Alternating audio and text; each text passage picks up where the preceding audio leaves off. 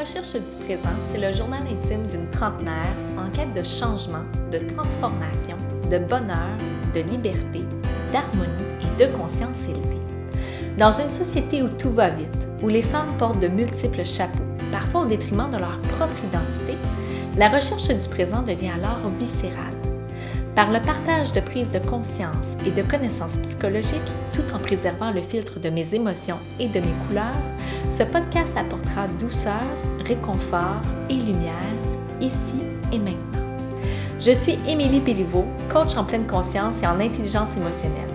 Ayant plus de 15 ans de pratique en gestion des ressources humaines et développement du leadership, je suis une passionnée de la conscience élevée, tant chez les individus que dans les entreprises.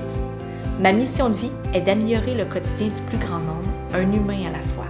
J'ai le bonheur de vous partager le fruit de mes observations, de sorte à contribuer et vous permettre de vous propulser davantage vers le présent, la vie que vous souhaitez vraiment. Bienvenue sur mon podcast. Bonjour tout le monde, bienvenue à ce nouvel épisode de podcast. Très heureuse de vous retrouver euh, très, très privilégiée, je me sens très privilégiée que vous soyez à nouveau avec moi. J'ai euh, de beaux commentaires, des belles discussions à chaque épisode que je publie, ce qui m'encourage finalement à continuer à utiliser cette tribune-là. Euh, d'ailleurs, mon dernier podcast, ma dernière émission sur, sur les standards de la société a suscité des conversations très intéressantes avec vous. Euh, je profite de l'occasion pour, euh, pour vous dire aussi que si vous désirez m'encourager, vous pouvez suivre mon, mon, podcast, oui, sur les différentes plateformes pour ne rien manquer des différents, euh, des nouveaux épisodes. Donc, simplement vous enregistrer, me, me suivre et vous pouvez aussi m'envoyer des commentaires, des messages sur mes différentes plateformes, mes différents réseaux sociaux. Donc, à l'heure actuelle, mon réseau de prédilection est Instagram, mais je suis euh, quand même très à l'affût de tout ce qui se passe euh, sur les différentes plateformes. Donc, écrivez-moi. C'est vraiment important pour moi de, de vous lire et d'échanger avec vous. Aujourd'hui, en ce lendemain du lancement de Belle Cause pour la cause, j'avais envie de vous parler de mon expérience de 2023 en santé mentale. Et je commence avec une statistique. Donc, un tiers un tiers des cas d'invalidité est relié à la santé mentale. Donc, la santé mentale, on en parle de plus en plus, mais ça prend malheureusement aussi de plus en plus de place pour toutes sortes de, ben, je m'allais dire de bonnes et de moins bonnes raisons, mais en fait, il n'y a pas de bonnes raisons. Euh, quand on vit avec des, des troubles de santé mentale, quand on vit des périodes de contraction, euh, ben, il y a, des bonnes raisons. Ça peut être des cadeaux cachés euh, que la vie nous livre. Mais au-delà de ça, je pense que c'est aussi résumé euh, d'une société qui est fatiguée, d'une société qui continue de persister à se mettre des standards très élevés euh, et où on, justement, en lien avec mon dernier épisode, où on se met une pression énorme finalement à se conformer. Et Malheureusement, pour l'avoir vécu l'année passée, il y a encore tellement de tabous. Il y a tellement de jugements à l'égard de la santé mentale dans la société, chez les individus, dans les entreprises. J'ai entendu et vu toutes sortes de choses. C'est sûr que j'ai un background aussi de 15 ans euh, d'expérience en ressources humaines. Donc, en termes d'invalidité, j'ai aussi eu à accompagner les employés à gérer des dossiers d'invalidité et j'ai vu en 15 ans cette euh, recrudescence de nombre de cas d'invalidité reliés à la santé mentale. J'ai vu des gens qui ont abusé du système, pas nécessairement rien en, en santé mentale. J'ai un exemple qui me vient en tête d'un cas d'accident de travail, par exemple, où la personne s'était blessée dans le dos suite aux recommandations médicales, ne pouvait se déplacer en voiture jusqu'au travail, donc ne pouvait venir travailler, mais publiait sur Facebook des photos euh, d'activités d'équitation avec son fils ou euh, d'activités de trampoline avec son fils.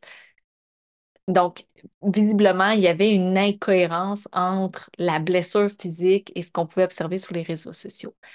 Mais en termes de santé mentale, c'est là où que ça, vient particulièrement me chercher. Puis c'était le cas aussi avant euh, ma, propre expérience. C'est qu'on dirait que les gens partent avec le doute. L'entourage part avec le doute. Est-ce que c'est vrai? Est-ce que c'est vraiment vrai? Est-ce que la personne va si mal que ça? Est-ce qu'elle tente de d'étirer un week-end? Est-ce qu'elle tente de profiter de l'été? Est-ce qu'elle tente... Donc, on dirait que d'emblée, les gens ont ce doute-là quand les, euh, certaines personnes vont oser, vont prendre le courage de dire je vis avec un trouble de santé mentale ou j'ai besoin d'un temps d'arrêt, je me sens épuisée. Et, je me demande même si c'est ces doutes-là euh, que les gens font, ben, en tout cas, c'est peut-être même mon cas à moi, mais où les gens étirent l'élastique jusqu'au bout, vraiment jusqu'à temps qu'on aille extrêmement mal pour ne pas avoir à justifier qu'on se sent pas bien. Et parlant de justification, bien évidemment qu'avec cette émission-là d'aujourd'hui, mon but, ce n'est surtout pas de justifier euh, mon arrêt de travail et ma période de contraction de l'année passée, mais plutôt de, c'est, plutôt une intention de porter un message. Celui qu'on ne sait pas ce qu'on ne sait pas. Et le discours interne de l'autre, ce qui se dit dans sa tête, ce qui, qui vit intérieurement, ben, on n'a pas de boule de cristal ni de baguette magique. On ne peut pas l'entendre, on ne peut pas le ressentir, on ne peut pas le voir. Même ceux dont on est le plus proche. Hein, des fois, ça se passe à l'intérieur même d'une maison et la personne garde tout pour elle. Et c'est tellement facile aujourd'hui d'apporter des jugements sur ce qu'on ne sait pas réellement. Cet automne, j'ai eu à recroiser des gens que je n'avais pas vus depuis plusieurs mois. Donc, j'avais, j'avais vu ces personnes-là dans le cadre du travail avant mon invalidité. Et de les revoir cet automne, en automne 2023, j'ai senti de l'incompréhension.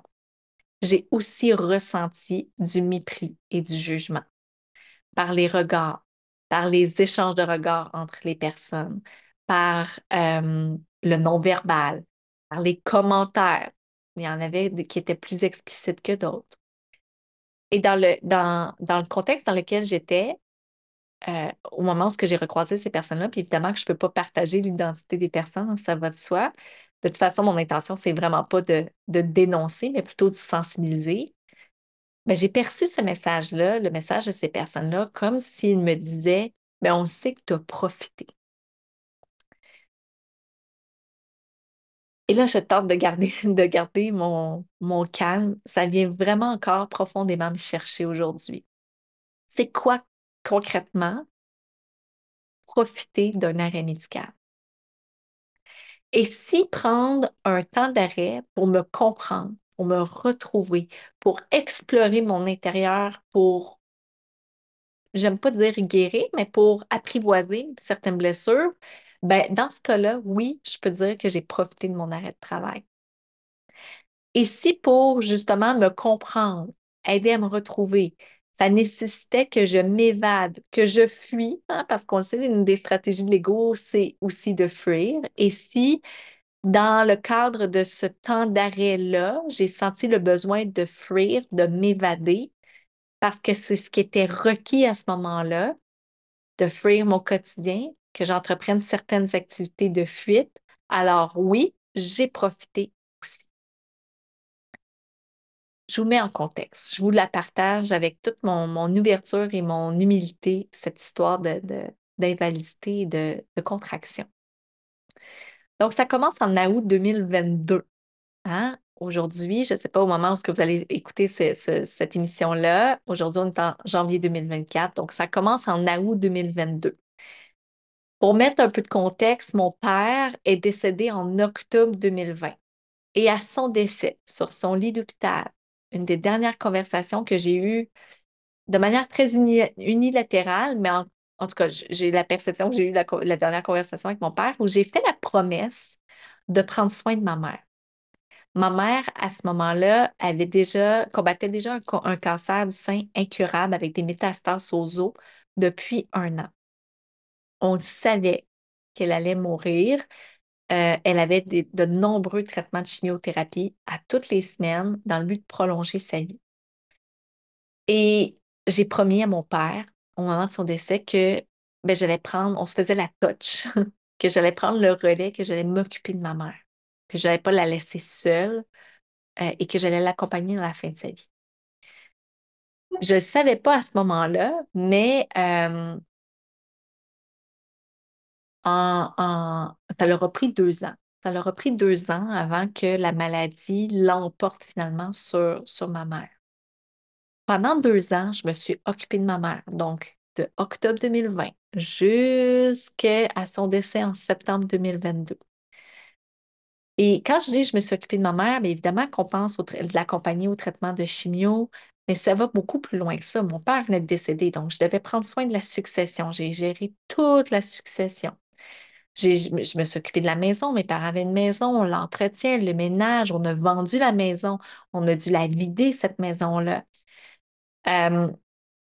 J'ai dû aussi, euh, bien évidemment, m'occuper de mon chez-moi, de mes enfants, les activités d'école, les activités sportives. Et au-delà de tout ça, j'avais aussi un emploi euh, important, un emploi stratégique dans une grande entreprise où j'étais directrice des ressources humaines. J'étais directrice des ressources humaines en pleine pandémie. Ceux qui œuvrent en ressources humaines savent à quel point on a porté de nombreux chapeaux pendant la pandémie. Et en plus, on vivait une transformation majeure à l'intérieur de l'entreprise qui euh, venait euh, directement impacter la fonction ressources humaines et nos activités. Et en plus, l'entreprise déménageait. Donc, des, gros chapeaux, des, grosses responsabilités à porter au travail. Donc, pendant ces deux ans-là, ben, il n'y a personne qui a remarqué à quel point j'étais débordée. Pourquoi? Parce que j'étais efficace. J'étais efficace partout. Dans ma tête, j'avais l'impression d'être partout et nulle part à la fois, mais en même temps, j'étais efficace, performante, je livrais des résultats, je respectais mes engagements. J'ai toujours été là pour ma mère quoi qu'elle avait besoin. Mes enfants ont eu la présence d'une maman. Euh, je manquais, au travail, je manquais aucun engagement. C'est d'ailleurs ce que mon directeur de l'époque me disait souvent, Émilie, j'ai jamais à contre-vérifier quoi que ce soit. Tu es une des rares personnes qui tient vraiment tous ses engagements. Tous tes engagements sont respectés dans temps. Donc, ça, c'est le résultat. Mais le comment? Personne ne le voyait à ce moment-là que je prenais des appels en voiture à partir de 7 heures le matin, que mes enfants quittaient pour l'école quasiment euh, au travers la, la, fenêtre de la voiture, que je les lançais. Idem au retour du, travail où ce je prenais des appels jusqu'à 5h30 pendant que je préparais le souper, puis que je réouvrais mon laptop une fois les enfants couchés. Donc oui, les, les engagements étaient respectés. C'est le résultat qu'on voyait. Mais à quel prix? Et en août 2022, je, je, voyais l'automne comme une montagne. Vraiment, littéralement, les projets étaient nombreux au travail. J'étais en formation aussi pour euh, devenir coach certifié à ce moment-là. C'était bien, bel et bien entamé. Euh, on était dans une, ère où ce que la, pandémie avait, euh, s'était un peu calmé, donc les activités sportives des quatre enfants reprenaient. donc, euh, je voyais vraiment l'automne comme une montagne, littéralement. Et je me suis dit, je ne sais pas comment je vais pour y arriver. Je, suis tellement fatiguée. Mais ça, encore là, c'est mon discours interne. Personne ne le voyait. En septembre, ma mère décède. Je prends seulement cinq jours. Cinq jours pour vider son appartement complet, vendre tous ses biens, entamer la succession. Et je retourne au travail. Et au travail, ben, je vis de plus en plus de non-sens à ce moment-là. Donc, que, je montre peu ou que je montre de manière limitée à certaines personnes. Parce que quand on porte un chapeau de directrice des ressources humaines, ben, on n'a pas, pas l'opportunité de parler de nos insatisfactions au travail à qui mieux mieux. Ça va de soi. Hein. On, on est les principaux ambassadeurs de l'entreprise. On ne peut pas se permettre de, de partager nos insatisfactions ou nos émotions. Et en même temps, d'en parler à la maison, ben, les gens à la maison, les amis, l'entourage, ne comprennent pas nécessairement la réalité. Donc, on, se sent incompris. Et moi, ben, la stratégie que j'ai utilisée à l'époque, c'est ben, tant qu'à me sentir incomprise, tant qu'à ne pas pouvoir parler au travail, je ne parlerai pas du tout. Et donc, ce, métier des ressources humaines qui est, qui est, le plus beau métier du monde, mais en même temps qui est un métier super ingrat par qu'est-ce que ça l'exige et qu'est-ce que ça demande comme posture. En novembre 2022, je m'écroule au travail. Je pleure profondément euh, devant une demande qui m'avait été faite où l'échéancier ne, ne faisait aucun sens. C'est comme si pour vous l'illustrer, on me demandait de, compléter un rapport de, euh, de, de, de, 100 pages et de, le, de, me le demander pour le lendemain parce qu'on a oublié de me mettre dans la liste de distribution pour cette demande-là. Et on m'exige que ce soit fait pour le lendemain. Et là, la charge de travail pour le temps, le temps qui m'était alloué, finalement, c'était complètement démesuré. Et je m'écroule. Je m'écroule, je suis dans une salle, je pleure à chaudes larmes et il y a une directrice qui, qui avait reçu une formation au travail sur la prévention de la santé mentale qui me dit, Milly, là, tu dois vraiment consulter. Et j'ai ignoré son message. Et j'ai continué comme si de rien n'était. J'ai séché mes larmes, je suis sortie de la salle et j'ai continué. Décembre 2022. La, charge de travail déborde. Il y a des, euh, des impromptus, je pense comme ça qu'on dit, des, choses qui, qui, tombent sur mon bureau qui n'étaient pas nécessairement prévues dans l'agenda. Et à ce moment-là, il y a une phrase qui médite. En fait, c'est le genre de phrase, je ne sais pas si euh, vous allez comprendre ce que je veux dire, mais le genre de phrase que tu repasses en boucle dans ta tête encore et encore, puis qui t'empêche littéralement de dormir. Complètement. Tu es incapable de fermer l'œil parce que tu te repasses en boucle cette phrase-là. Genre de phrase où ce que tu te noues le ventre. Le genre de phrase qui crée littéralement un conflit de valeurs interne immense. Donc, décembre 2022, je dors plus, je pleure et je suis tellement fatiguée. Et je pars en vacances, un petit peu plus de deux semaines, en me disant, ça va me faire du bien, j'ai besoin de me reposer. En même temps, vous comprendrez que ça tombe avec la période des fêtes, donc euh, le repos, euh, on repassera. Mais je me dis, ah, OK, je prendre vraiment deux vraies semaines, je ne regarderai même pas mes courriels. Deux semaines plus tard, je reviens. Et ben, je réalise que je ne me suis pas reposée parce que j'ai reçu des appels et que j'ai quand même dû ouvrir à certaines reprises euh, ma boîte courriel pour regarder mes courriels. Donc, je reviens deux semaines plus tard, je fais ce constat-là et mon corps est littéralement incapable de se présenter au travail.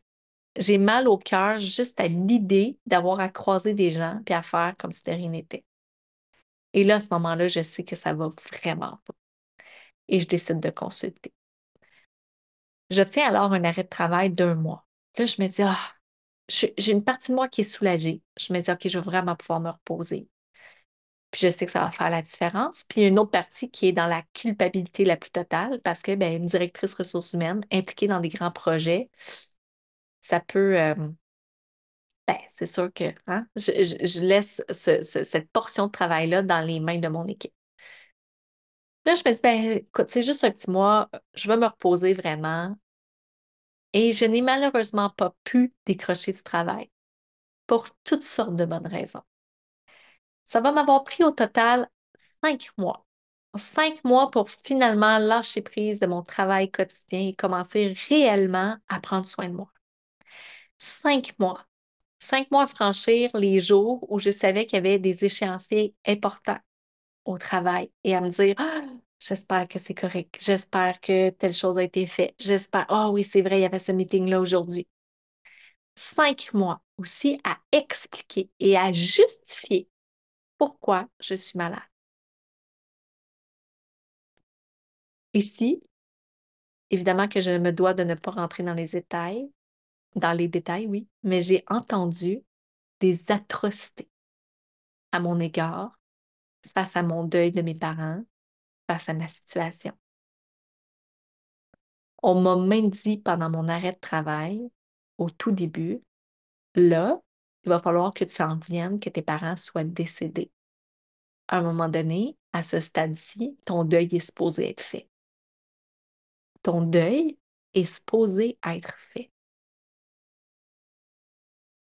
Qui a établi la notion de temps quand on est en deuil? J'aimerais ça parler à cette personne-là. Et on m'a demandé l'impossible pour prouver que j'allais vraiment pas bien. Et pendant ces cinq mois-là, la seule émotion qui est omniprésente, c'est de la colère. De la colère intense. Le genre de colère que tu en veux à la terre entière et qu'il y a un rien qui t'agresse. Tout était à ce moment-là insatisfaisant pour moi. Et je pense que la, principale source de ma colère, c'était que j'étais fâchée après moi, j'étais fâchée contre moi d'avoir attendu si longtemps pour prendre soin de moi. Je me suis fâchée contre les attentes des autres envers moi.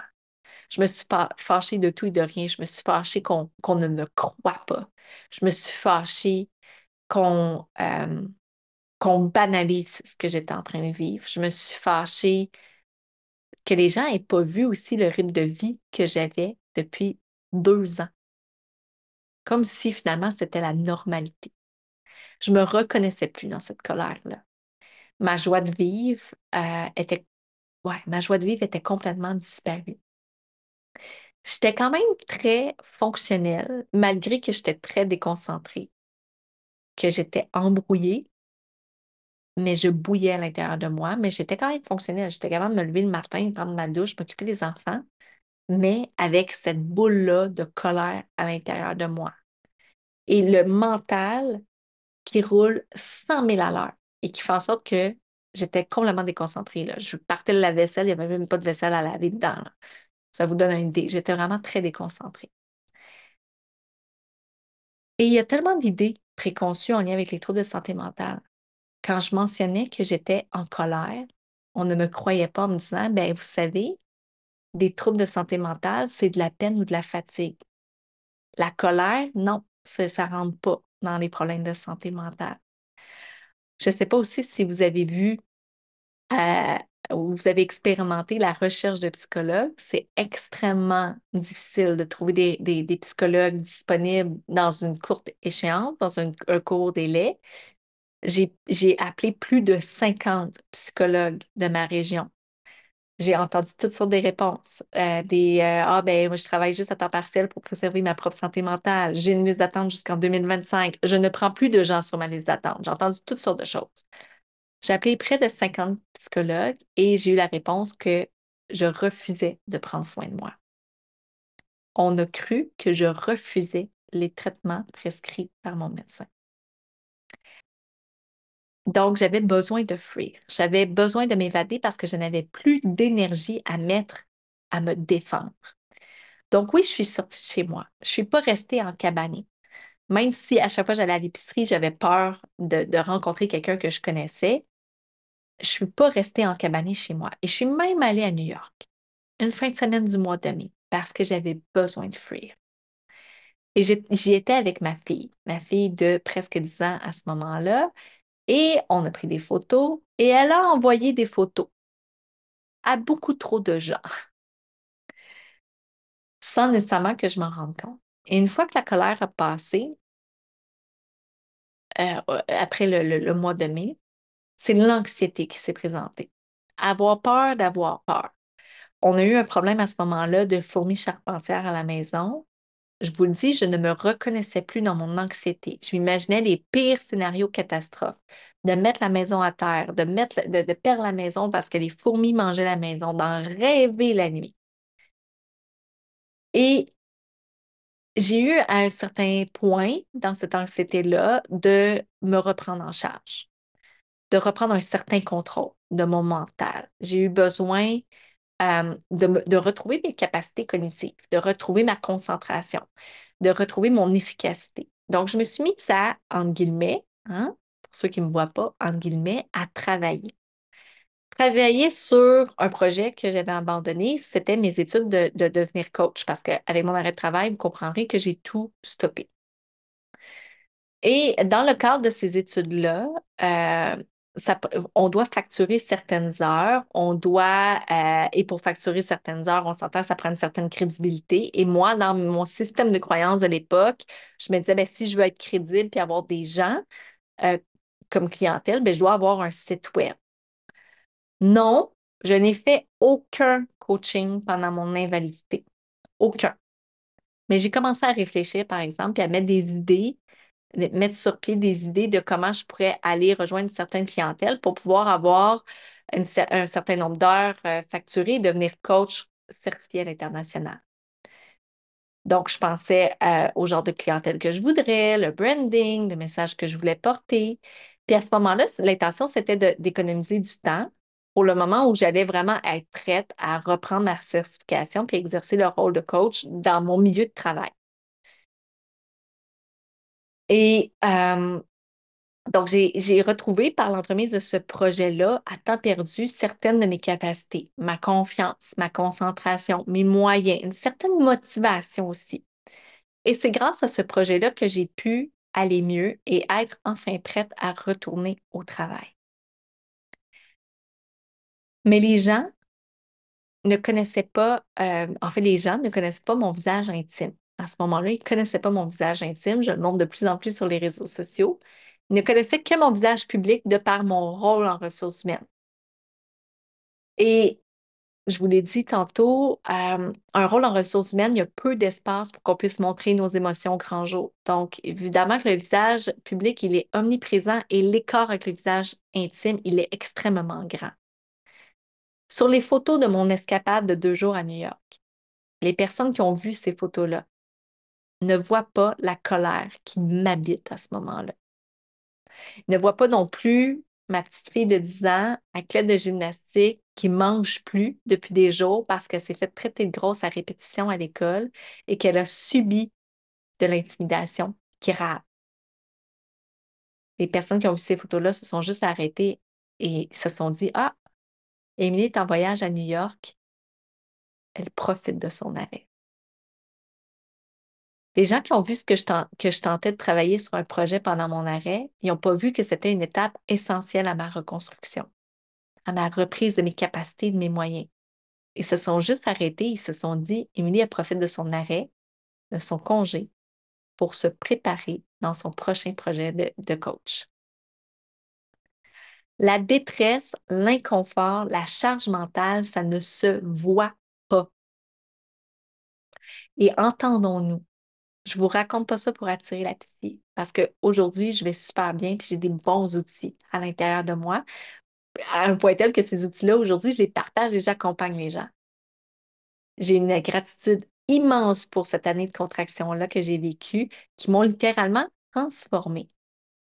Je vous en parle pour vous sensibiliser parce que vous n'avez pas de baguette magique pour comprendre et savoir ce qui se passe dans la tête des gens. Ne prétendez jamais savoir et encore moins juger ce que vous percevez. Et ce podcast-là est né de ces, contractions-là durant l'année 2023.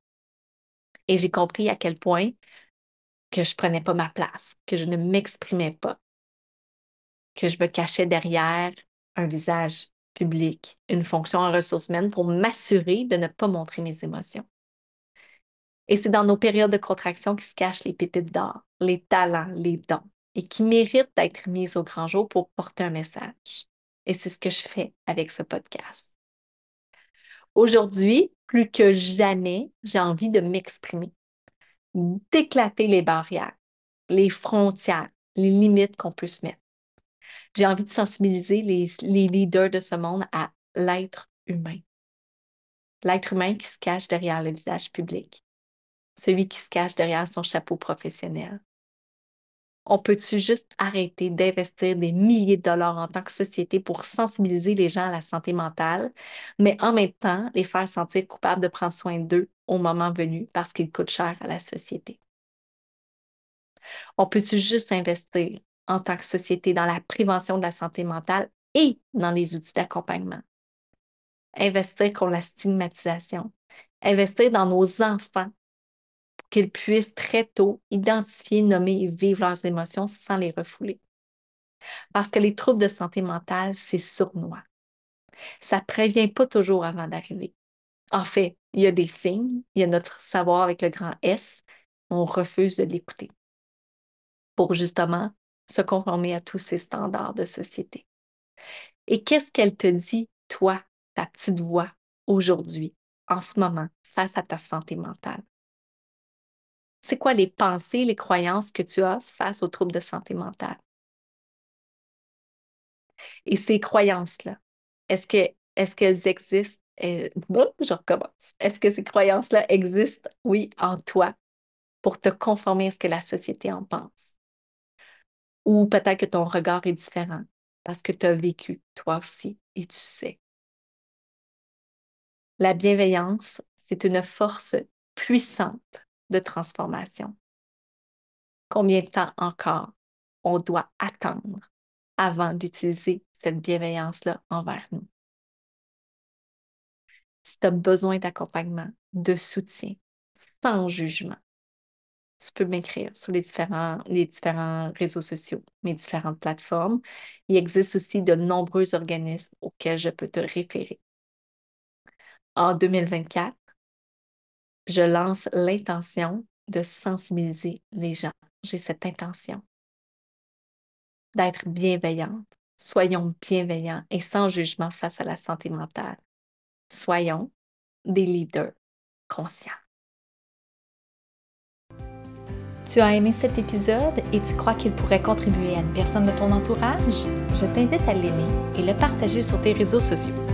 Pour des outils et de l'accompagnement, je t'invite à visiter mon compte Instagram ou mon site web au www.tradeunioncoaching.ca. À bientôt!